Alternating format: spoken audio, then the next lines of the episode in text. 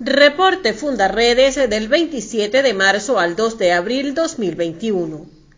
Los combates entre el ejército venezolano y el Frente Décimo de las disidencias de las FARC no cesan. Esta semana nuevos ataques con minas antipersonas, explosivos y enfrentamientos armados elevaron a 13 el número de víctimas fatales confirmadas. Un informe de la presidencia encargada advierte que la Fuerza Armada Nacional Bolivariana pareciera estar siendo usada para eliminar los adversarios internos que dentro de las FARC tienen Jesús Santrich e Iván Márquez, los actores que cuentan con la bendición de Nicolás Maduro.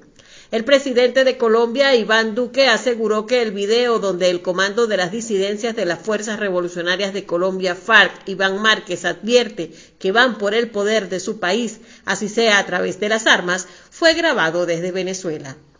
El conflicto armado que se registra desde el domingo 21 de marzo en Apure ha generado la suspensión de las actividades humanitarias en las localidades de La Victoria, donde más de 5.000 ciudadanos se han desplazado hacia Colombia, mientras los grupos armados irregulares, específicamente FARC y ELN, continúan expandiendo sus operaciones y desarrollando diversos tipos de actividades ilícitas en casi todo el territorio nacional, como evidencian distintas situaciones documentadas por la red de activistas de Fundaredes en los últimos días.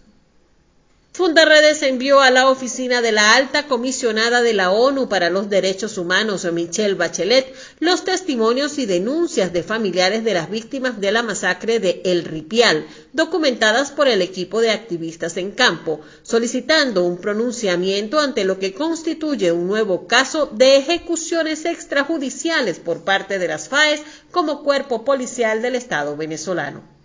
Asimismo, la organización notificó al Servicio de las Naciones Unidas para las actividades relativas a las minas, UNMAS, la existencia de minas antipersonas en la Victoria y áreas adyacentes como parte del conflicto entre el Frente Décimo de la guerrilla disidente de las FARC y el ejército venezolano, minas que han dejado un saldo lamentable de víctimas y constituyen una amenaza latente para los habitantes de estas comunidades ajenos al conflicto armado que allí se desarrolla.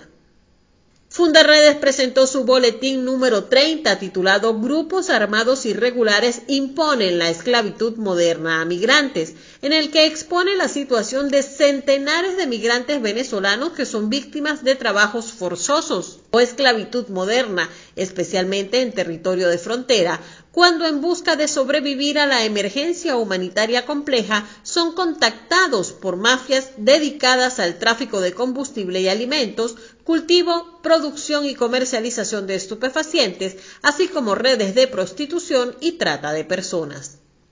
En Apure, dos periodistas y dos activistas de Fundaredes que documentaban la situación humanitaria generada por los enfrentamientos que desde el pasado 21 de marzo se registran en La Victoria, fueron detenidos y desaparecidos forzadamente durante más de 24 horas por efectivos de la Guardia Nacional, lo que obligó a las organizaciones pro defensa de derechos humanos y gremios de prensa a activar las alertas por su seguridad. Al grupo, liberado un día después, les fueron robados sus teléfonos y equipos tecnológicos de trabajo.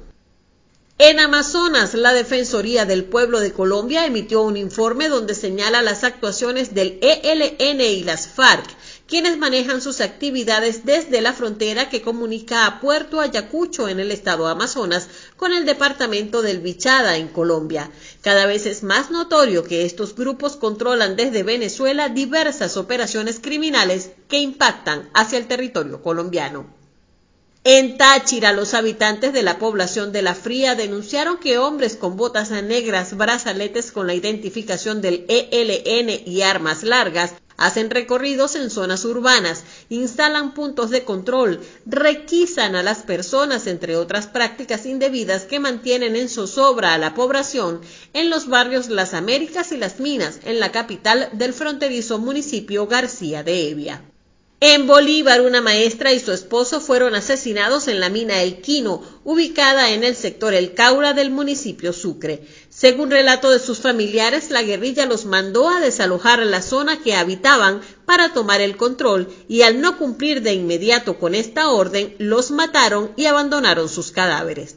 También en Bolívar, un ex integrante de la Asamblea Nacional Constituyente fue secuestrado junto a su escolta, un policía estatal, por una banda delincuencial con alto poder de fuego que exigía 15 kilos de oro por el rescate. Para presionar el pago, el escolta fue degollado y decapitado. Horas después, el político logró escapar de sus captores, quienes convirtieron la camioneta de la víctima en una trampa. Cuando los investigadores del caso hallaron el vehículo e iniciaban las experticias, detonaron una trampa construida con una granada fragmentaria que dejó a varios funcionarios policiales heridos. Comparte, ayudemos a vencer la censura en Venezuela. Consulta esta y otras informaciones en nuestro portal www.fundaredes.org.